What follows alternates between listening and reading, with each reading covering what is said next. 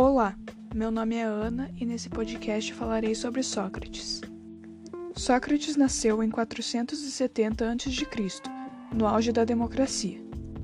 Filho de escultor e parteira, foi soldado, escultor, senador e filósofo. Desde pequeno, sentia que Deus haveria lhe dado uma missão: ajudar as pessoas e conduzi-las à verdade. Seu pensamento se baseava em uma simples dúvida: o que é a essência do homem? E a resposta para essa pergunta era a alma, a razão. Sócrates era oposto aos sofistas, pois estes acreditavam que tudo, inclusive o bem, era relativo, então eram pagos para defender pessoas que fizeram algo de errado. Assim eram chamados de malabaristas de argumentos. Já Sócrates acreditava que só o conhecimento vindo da alma poderia distinguir o justo, o bom e o certo.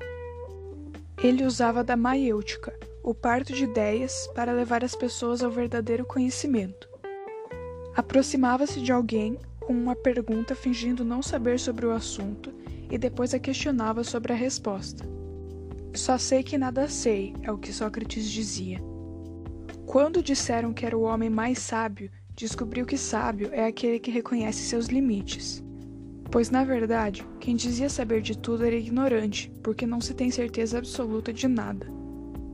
Portanto, quem admitia não saber de nada era considerado sábio, pois reconhecia seus limites. Em 399 a.C., Sócrates foi julgado por corromper os jovens e negar a existência dos deuses da época, e foi morto com cicuta.